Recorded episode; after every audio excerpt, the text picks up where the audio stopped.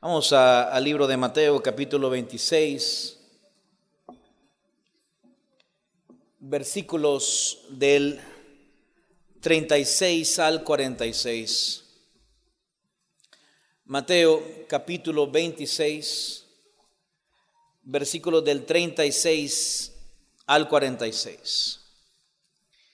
Dice la escritura, entonces llegó Jesús con ellos a un lugar que se llama Getsemaní y dijo a sus discípulos, sentaos aquí entre tanto que voy allí y oro. Y tomando a Pedro y a los dos hijos de Zebedeo, comenzó a entristecerse y angustiarse en gran manera. Entonces Jesús les dijo, mi alma está muy triste hasta la muerte. Quedaos aquí y velad conmigo. Yendo un poco adelante, se prostó sobre su rostro, orando y diciendo, Padre mío, si es posible, pasa de mí esta copa, pero que no sea como yo quiero, sino como tú. Vino luego a sus discípulos y los halló durmiendo. Y dijo a Pedro, ¿así que no habéis podido velar conmigo una hora? Velad y orad para que no entréis en tentación. El espíritu la verdad está dispuesto, pero la carne es débil. Otra vez fue y oró por segunda vez diciendo, Padre mío, si no puede pasar de mí esta copa sin que yo la beba, hágase tu voluntad. Vino otra vez y los halló durmiendo, porque los ojos de ellos estaban cargados de sueño. Dejándolos, se fue de nuevo y oró por tercera vez, diciendo las mismas palabras. Entonces vino a sus discípulos y les dijo, dormid ya y descansad. Y aquí ha llegado la hora y el Hijo del Hombre es entregado en manos de pecadores. Levantamos, levantaos, vamos, ved, se acerca el que me entrega. Es un hermoso pasaje en el cual tenemos un fin y un principio. El fin del ministerio público de Jesús y el principio de su agonía. El ministerio de Jesús ha llegado a su fin en, todo, en todos los sentidos. Hasta después de su resurrección. Pero antes de la agonía de la cruz, ese es el fin del ministerio. Ya dio su último sermón, ya hizo su último milagro, ya estuvo con los suyos, ha llegado el crucial momento. Y a continuación, estamos leyendo no un pasaje cualquiera, pues nunca la palabra es vana, sin embargo, estamos leyendo la batalla de las batallas. Y la más dura batalla de la humanidad, la más dura batalla que Jesús tuvo, está en este lugar no fue con los demonios, tampoco fue con aquellos fariseos y escribas que lo confrontaban. Aquí la más dura batalla fue con la copa, con el momento que iba a pasar. El Getsemaní de Jesús. La palabra Getsemaní es realmente un huerto, es un lagar de aceite. Era un jardín, un huerto que se usaba para reuniones de Jesús y sus discípulos y momentos de intimidad con ellos.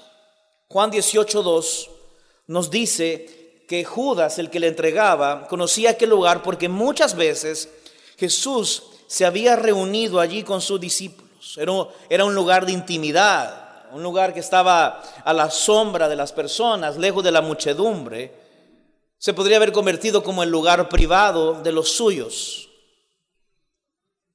En ese lugar Jesús ya había anticipado lo que iba a pasar. Mateo capítulo 26, en este pasaje mismo, vemos que en el versículo 2 Jesús les dice que dentro de dos días se celebra la Pascua y el Hijo del Hombre será entregado para ser crucificado. Ellos ya saben que la cruz está a las puertas, ya el tiempo ha llegado, está por suceder. Y también el acontecimiento, lo que va a pasar con ellos, ya está anticipado por Jesús. En el versículo 31 les dice, todos ustedes se van a escandalizar de mí esta noche. Porque está escrito, heriré al pastor y las ovejas del rebaño serán dispersadas. Quisiera que examináramos entonces el momento. Los discípulos saben lo que va a pasar, la cruz está a las puertas, Jesús los lleva al lugar de intimidad y los pone a hacer lo necesario, lo útil y a ser parte como testigos oculares de la gran batalla que él llevará. Versículo 36. Y dijo a sus discípulos, sentaos aquí, entre tanto que voy allí y oro. No hay tal cosa como guerra espiritual. No hay tal cosa como batalla espiritual con aceite, con gritos, con hombres tratando de ver demonios en las paredes, en las sombras o incluso hasta en las personas.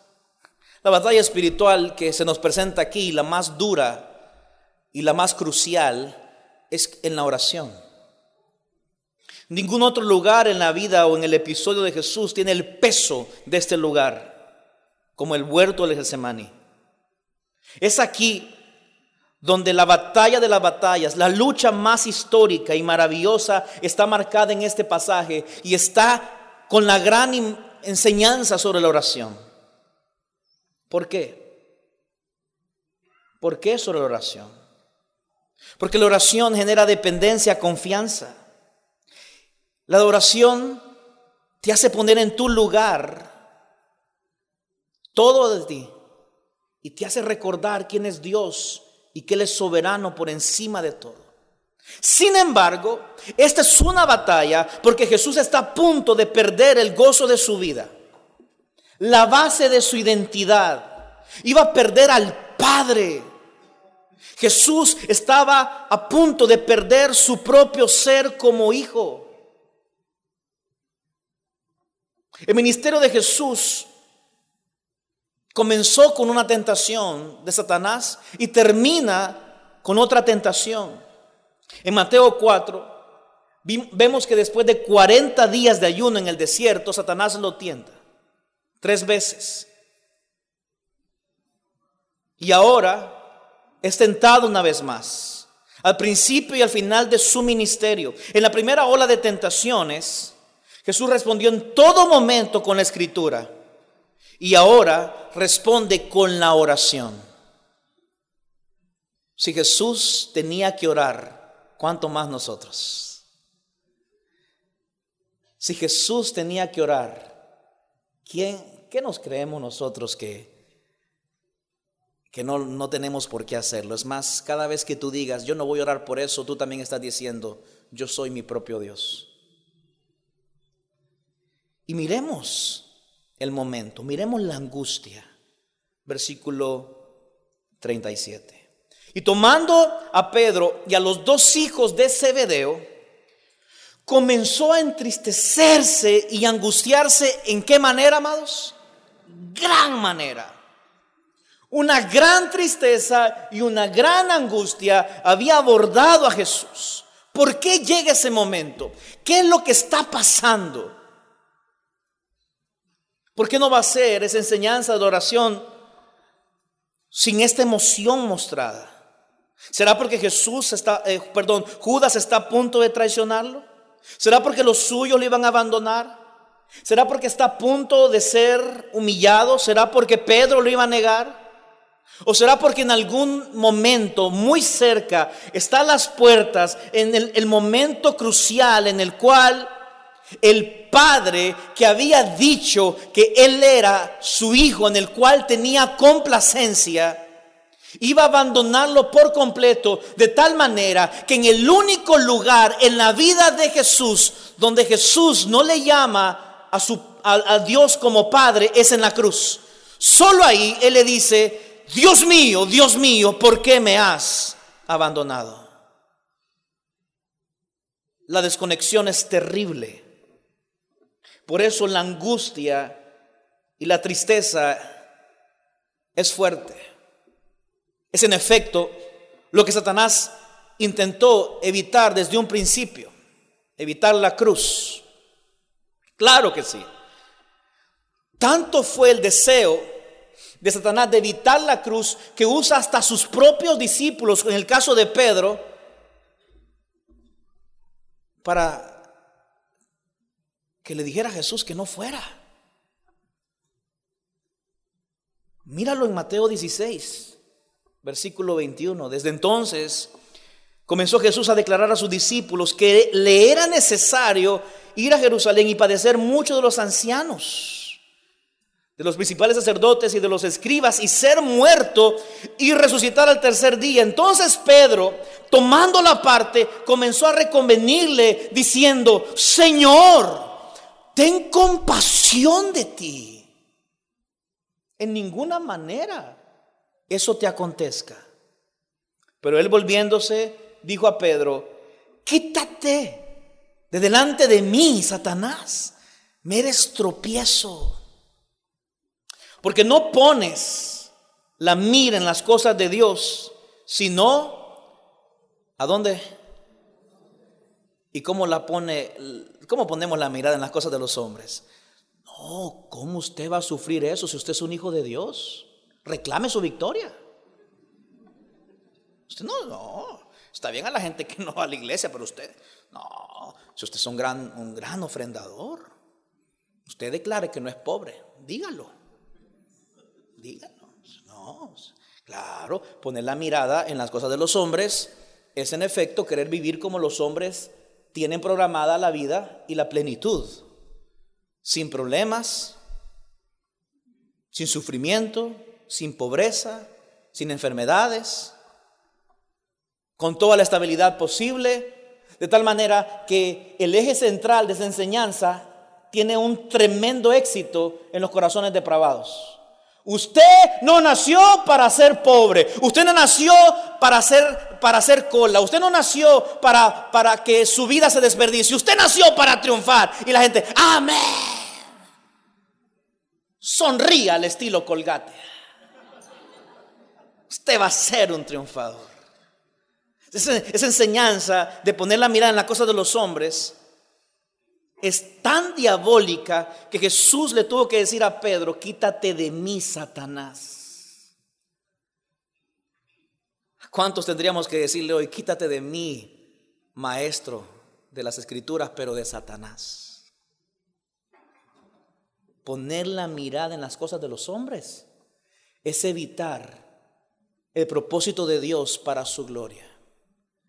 Por esa razón, en el Getsemaní, Jesús tiene la mirada en las cosas de Dios y no como Pedro en esta ocasión.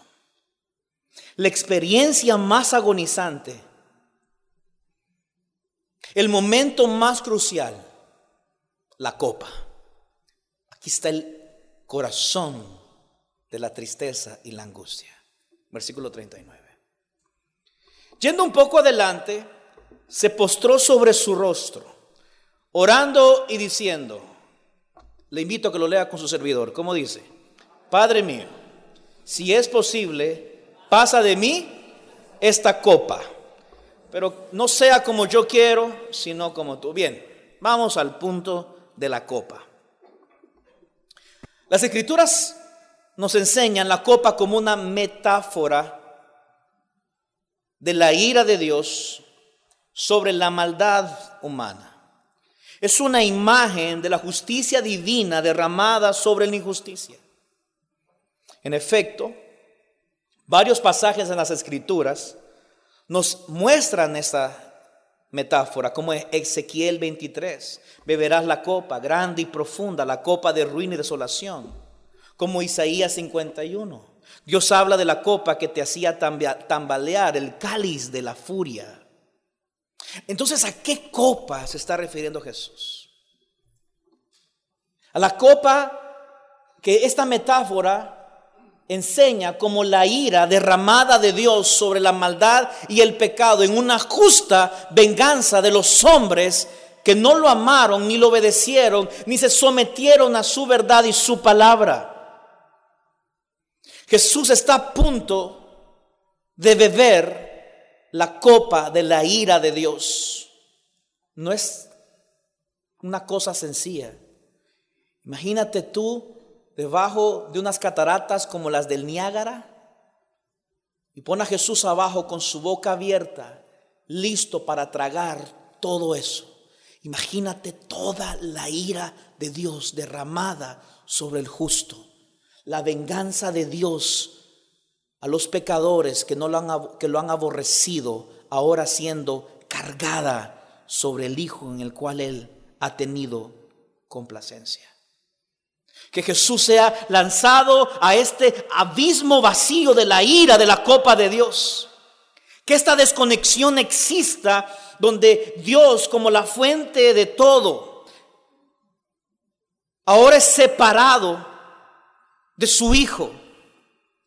Esta desintegración cósmica infinita que ocurrirá en el momento en el que la cruz suceda. En el momento en que la desolación venga. En el momento en que el Hijo clame y diga, ¿por qué me has desamparado? Es porque la ira de Dios está siendo depositada sobre el justo, que ahora está cargando el pecado de los suyos.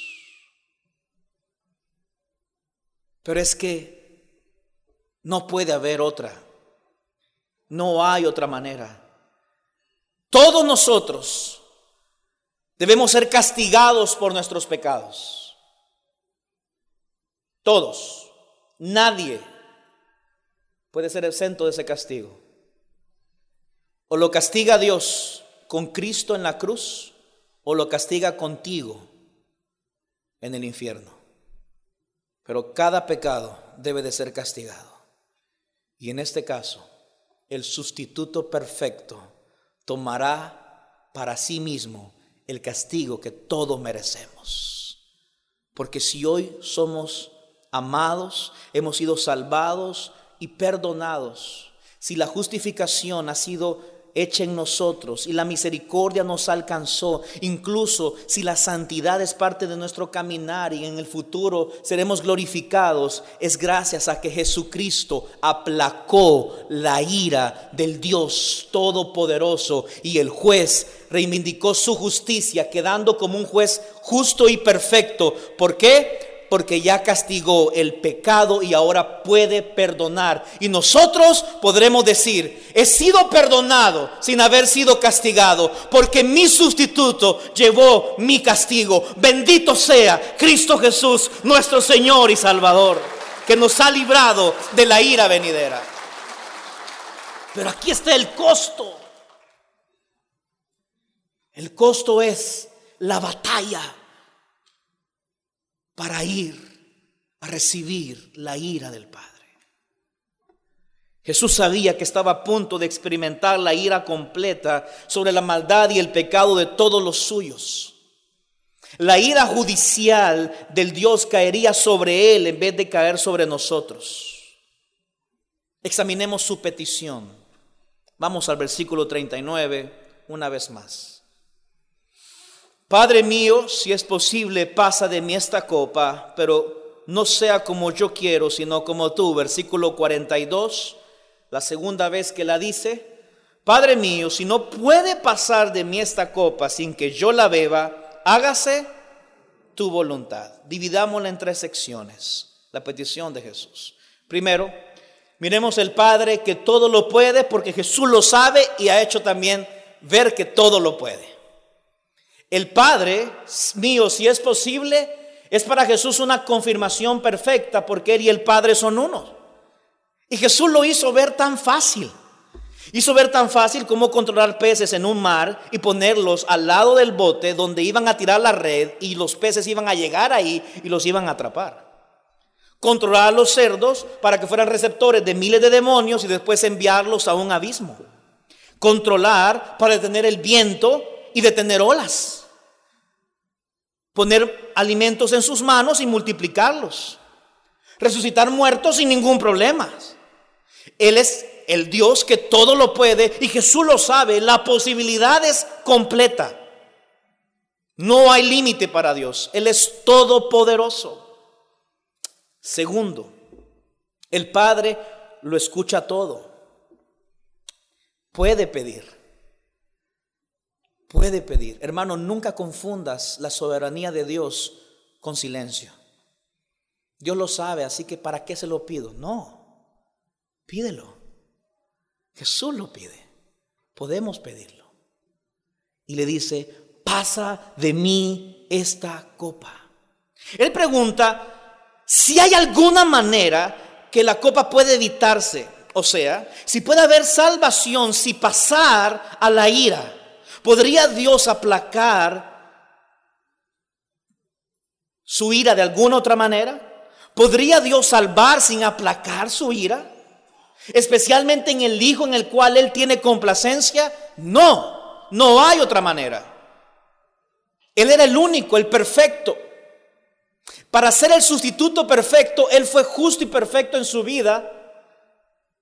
Y al mismo tiempo iba a cargar el pecado de nosotros, malvados y aborrecedores de Dios. Por esa razón, si tú ves bien las dos oraciones, las dos peticiones que se nos presentan, Jesús va en camino a aceptar esa voluntad porque sabe muy bien que eso es lo que tiene que pasar. No puede haber salvación sin aplacar la ira de Dios. Entonces, en el siguiente versículo dice, si no puede pasar de mí esta copa sin que yo la beba, Jesús continuó orando por la victoria de beber esta copa. La batalla cambió de la primera y la segunda oración. Si el Padre no puede salvar sin pasar esta copa, entonces el Hijo hará la voluntad del Padre. Y la misma oración era la que les, la guía del propio Jesús. Aquí está la batalla. La batalla está en que la oración conformó el deseo de pasar esa copa hacer la voluntad de Dios. Por eso en el libro de Hebreos capítulo 5 versículo 7 dice que mientras estuvo aquí en la tierra, Jesús ofreció oraciones y súplicas con gran clamor y lágrimas al que podía rescatarlo de la muerte y Dios oyó sus oraciones por la gran reverencia que Jesús le tenía. Lucas nos enseña en el capítulo 22 que se le apareció un ángel de cielo para fortalecerle. ¿Y qué es lo que hace Jesús? Cuando la oración le ha dado la fuerza, la conclusión es una sola, pero que no sea como yo quiero, sino como tú. Jesús ha rendido su voluntad. En la misma oración ha aceptado la voluntad del Padre. La angustia y la tristeza ha sido cambiada y la fortaleza ha llegado.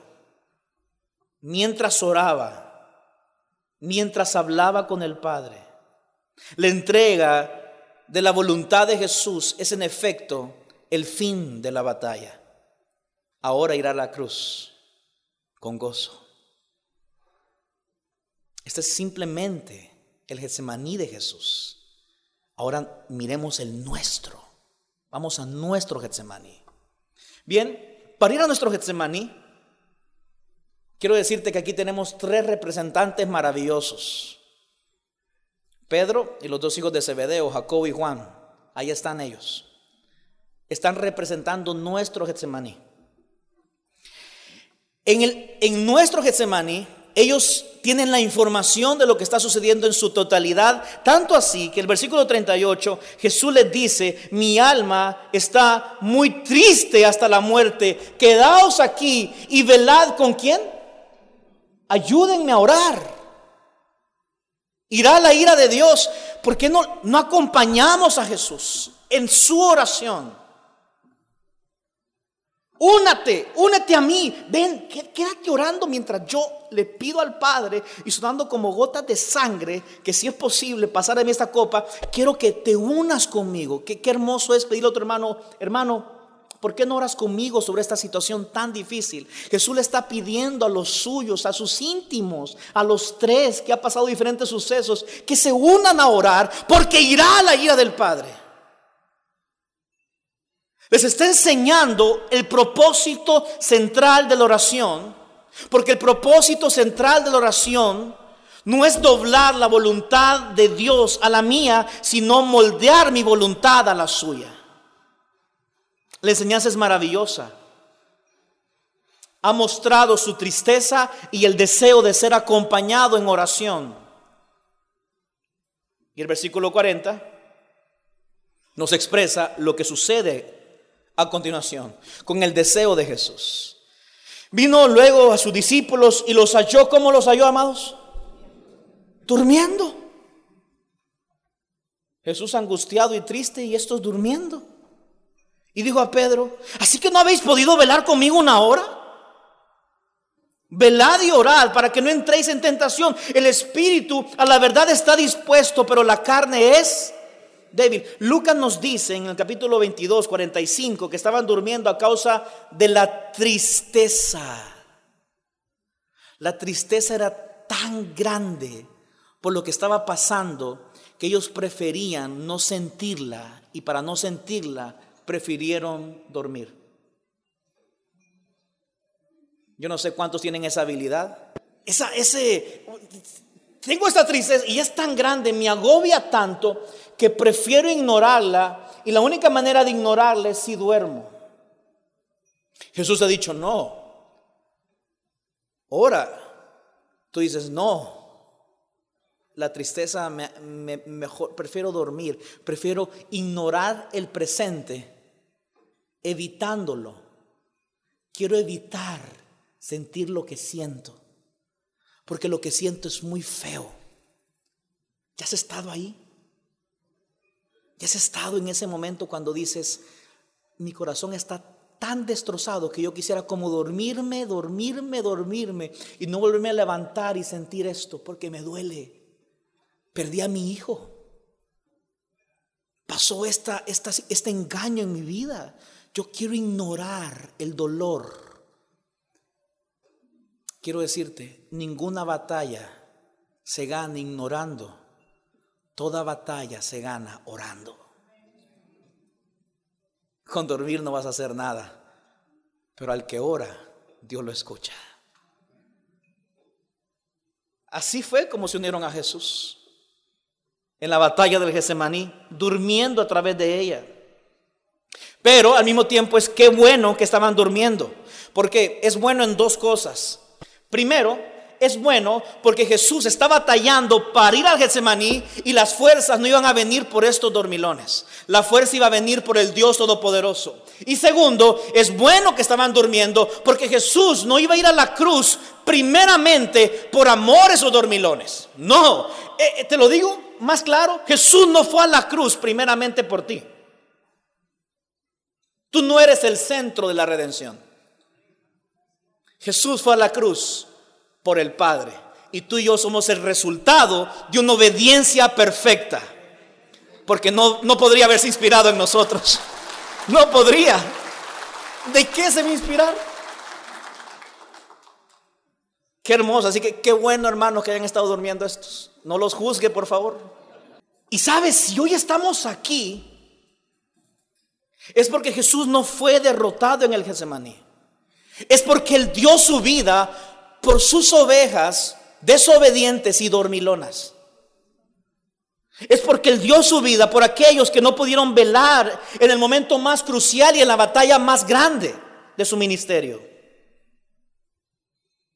Y ahora, en nuestro Getsemaní, miremos nuestra propia copa. Vino otra vez y los halló durmiendo porque los ojos de ellos estaban cargados de sueño. Y dejándolos, se fue de nuevo y oró por tercera vez, diciendo las mismas palabras. ¿Qué pasaba con ellos? En la Biblia tenemos dos, dos huertos. El huerto del Edén y el huerto del Getsemaní. Dos huertos con tremendas diferencias. En el huerto del Edén tenemos a Adán y Eva. En el huerto del Getsemaní tenemos a Jesús.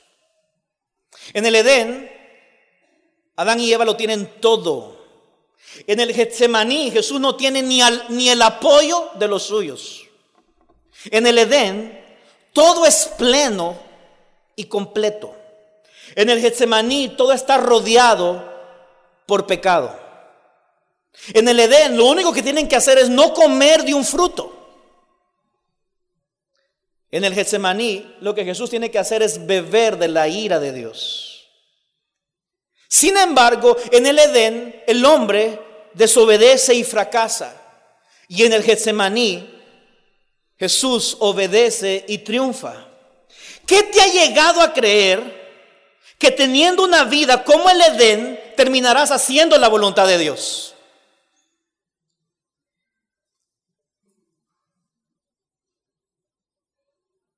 Y eso es lo que buscamos, como Pedro, las cosas de los hombres. Queremos el apoyo de todos, sentirnos plenos y contentos. ¿Qué te ha llegado a pensar que teniendo plenitud, riqueza, paz y gozo te hará cumplir la voluntad de Dios? No. Para cumplir la voluntad de Dios, tú no tienes que tener un huerto del Edén, tienes que tener un huerto del Getsemaní.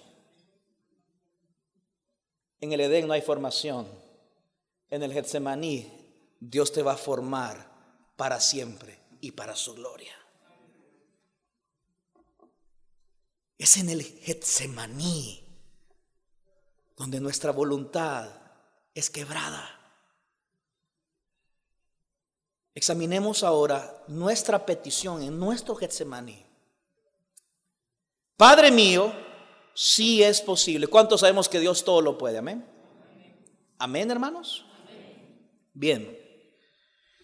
¿Cómo sabemos que Dios todo lo puede? Usualmente sabemos que Dios todo lo puede cuando la prueba es en el exterior, ¿cierto? Usted no sabe el milagro que el Señor me hizo. ¿Qué pasó? Me dieron el trabajo. No, sí. Pero si, si, si, si, ese Señor no quería, no quería que usted trabajara ahí, es que aquí está el milagro. Ajá, lo votaron. Entonces, como lo votaron, me metieron a mí. Entonces está gozoso porque el otro no tiene trabajo ahora y usted sí, ¿verdad? Y lo peor de todo es que decimos, como me ama el Señor. Yo no sé si aquí hay alguno de ustedes que ha dicho en alguna ocasión, yo me siento como un consentido del Señor. Yo no sé si en alguna ocasión usted se ha sentido así como, como me consiente, hasta el parqueo. No tengo que caminar mucho. Tristemente, la mayoría de creyentes hoy en día hablan de el Dios de imposibles con cosas que, los, que les suceden a su alrededor. Con un trabajo, con una buena esposa, con la economía, con la salud.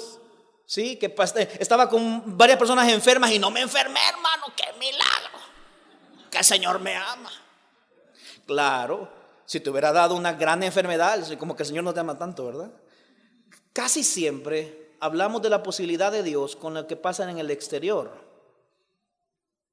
Sabes que cuando Job habló de la posibilidad de Dios, lo habló con el carácter de lo que pasó en su interior. Es más, tanto fue así que Job habló de sus pensamientos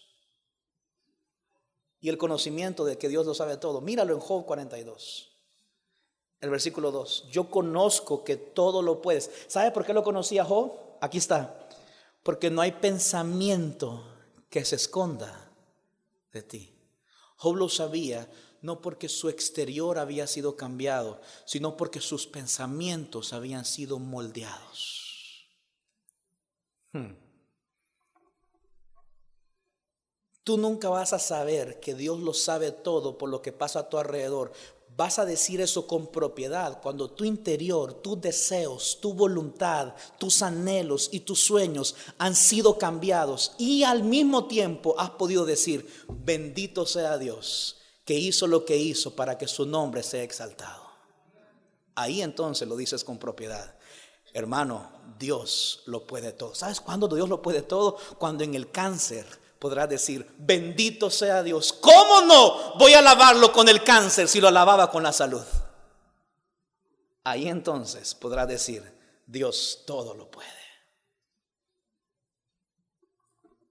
Y así es como nuestra vida será y estará siendo moldeada. Moldeada. En nuestra petición, rindiendo nuestra voluntad, Porque podremos llegar a decir finalmente que no sea como yo quiero, sino como tú. Y quiero aclararlo y espero en el Señor podamos quedar muy claros con el punto. Jesús no dice, Señor, que no sea como yo quiero, sino lo que tú quieras. Ni siquiera dice, creo que estás equivocado, pero aún así lo haré. Lo que él está diciendo es, confío en ti porque ahora tus deseos también son mis deseos. En última instancia, mis deseos ahora se convirtieron en tus deseos. Por eso confiaré, obedeceré y dejaré que mi vida sea dirigida en todo lo que tú has deseado, porque ahora mi deseo es igual al tuyo. Eso quiere decir que Jesús no está conteniendo emociones y evitando el sufrimiento como muchos de nosotros podríamos estar en un momento. Bueno, si es lo que me tocó, pues me tocó. Yo voy a hacer la voluntad del Señor, aunque sea difícil, hermano. Porque viera ese marido que tengo. Se llama José, pero le habrán puesto Nerón. Duro. Pero como el Señor dice que tengo que estar sometida.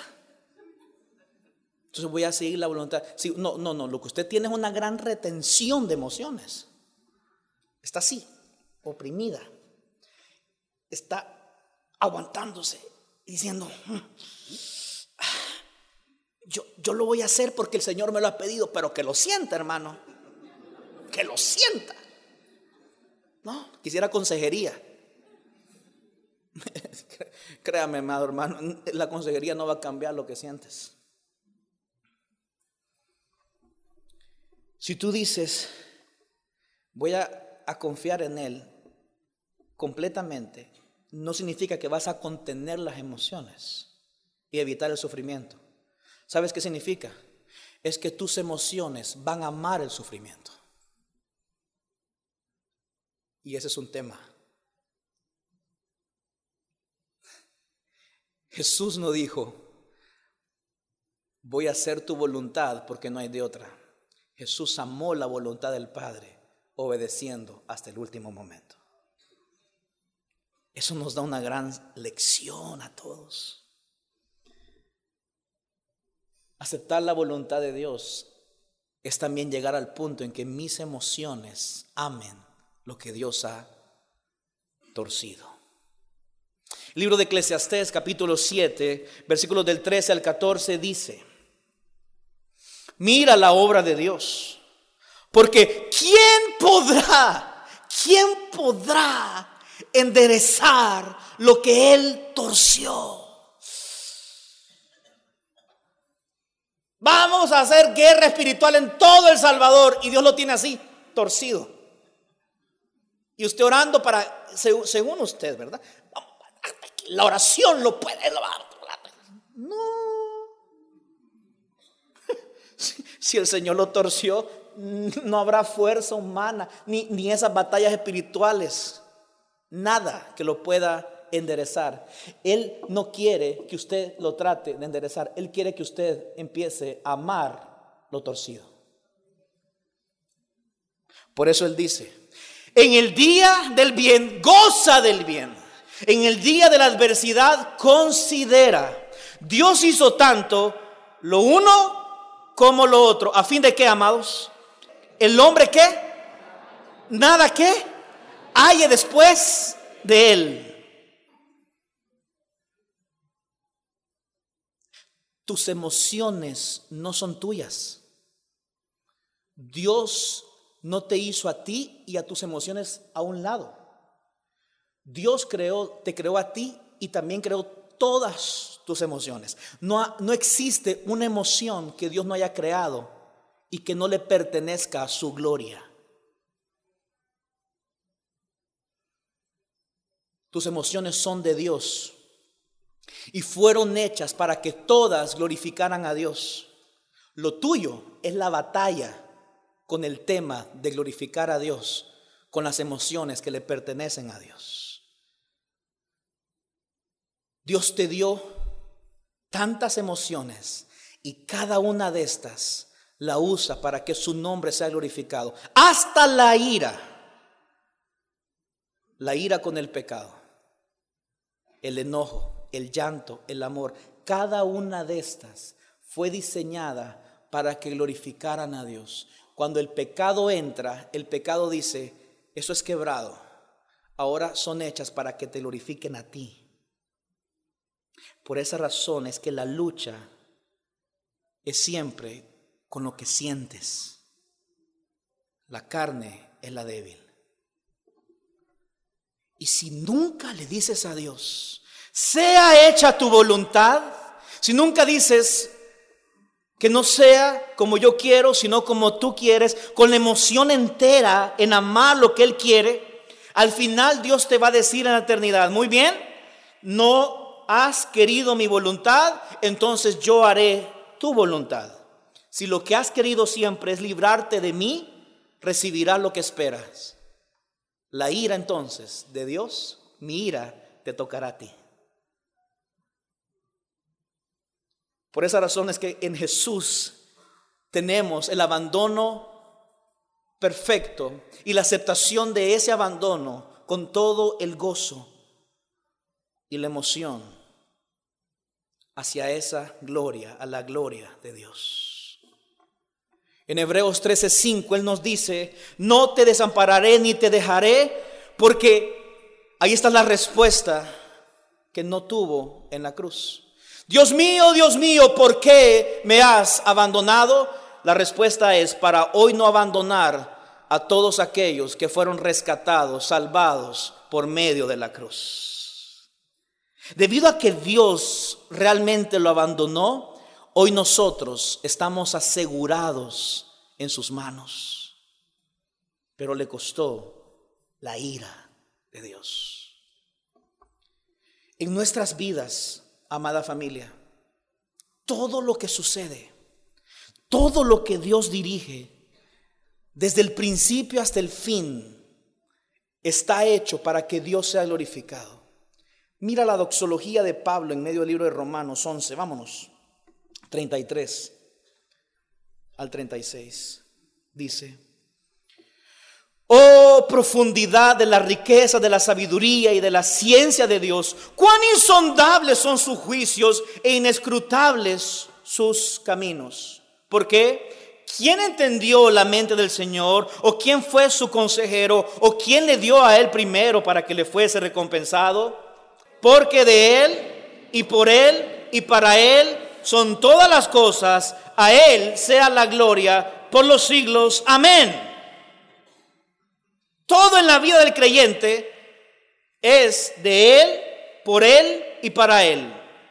Por eso, Él es la fuente de Él. Él es el medio por Él y Él es el fin para Él. Y sin Getsemaní no hay cruz. Toma tu cruz y sígueme. Es un llamado contundente pero ha sido preparado por nuestro Getsemaní. Tomar tu cruz cada día es haber pasado muchos Getsemanís en nuestra vida creyente. Cuando Jesús dice, Lucas 9, 23 al 27, si alguno quiere venir en pos de mí, niéguese a sí mismo, tomando su cruz cada día, cada día, cada día, cada día. La de Jesús fue un día, la del día de la ira de Dios sobre él, la nuestra de todos los días todos los días, todos los días, tenemos que tener nuestro Getsemaní, nuestra cruz, rendir nuestra voluntad, morir a nosotros y vivir para la gloria de Dios. Todos los días. En el Getsemaní, Dios me prepara a tomar mi cruz. Y si he sido preparado, tomaré mi cruz con todos mis deseos para la gloria del Padre. Porque mi Getsemaní me enseñó a quebrar mi voluntad y hacerla de Dios por encima de todo. Por eso no hay un momento en la vida de Jesús que no sea un ejemplo para los que lo seguimos.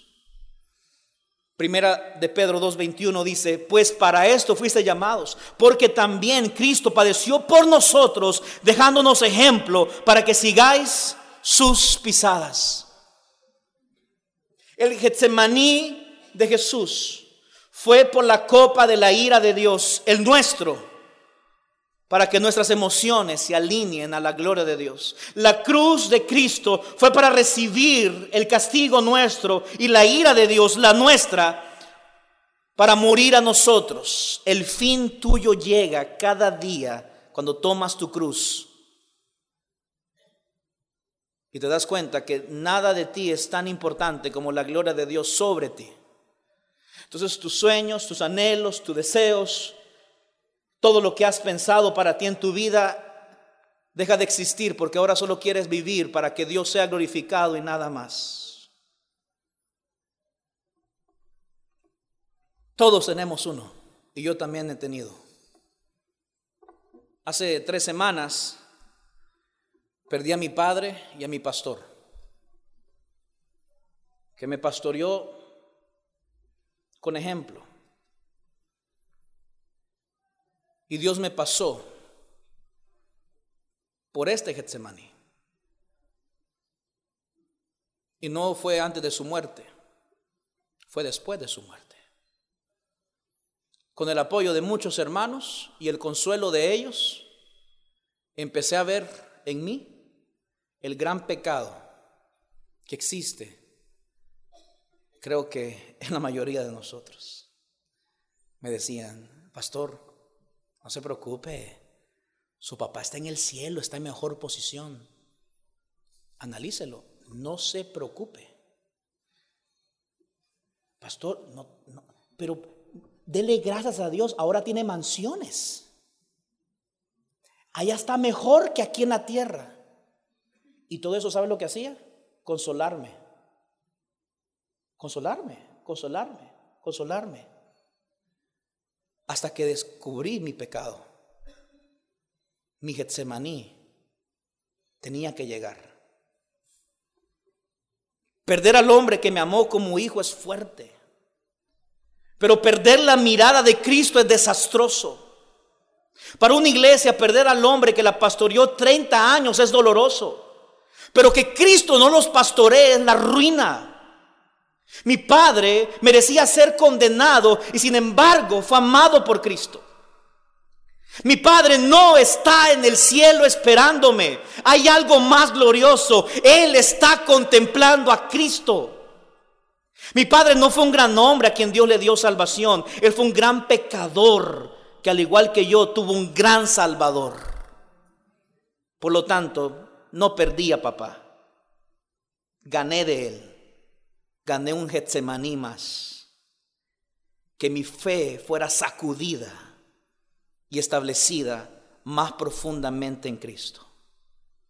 Por eso puedo decirlo con propiedad. Puedo perder a papá, pero como no he perdido a Cristo, realmente no he perdido nada. Aquí es donde te invito a ti a encontrar tu Getsemaní.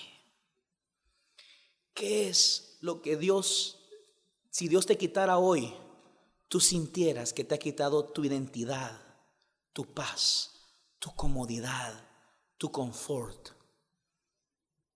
Y sientes que, que mejor fuera que te llevara. Dios, si, te llevas a mi hijo, ¿por qué también no me llevas a mí? ¿Cuántos han pensado, si morimos, yo, yo, quisiera que muriéramos, pero todos juntos? ¿Sabes cómo se llama eso? Acepto la muerte, pero según como yo quiero, no según como Dios quiere. Aún ahí queremos nuestra voluntad. Ahí está tu Getsemaní. Hasta que tu voluntad sea rendida ese Getsemaní podría ser largo. Llega un momento en que si no eres sacudido, no vas a poder tomar tu cruz.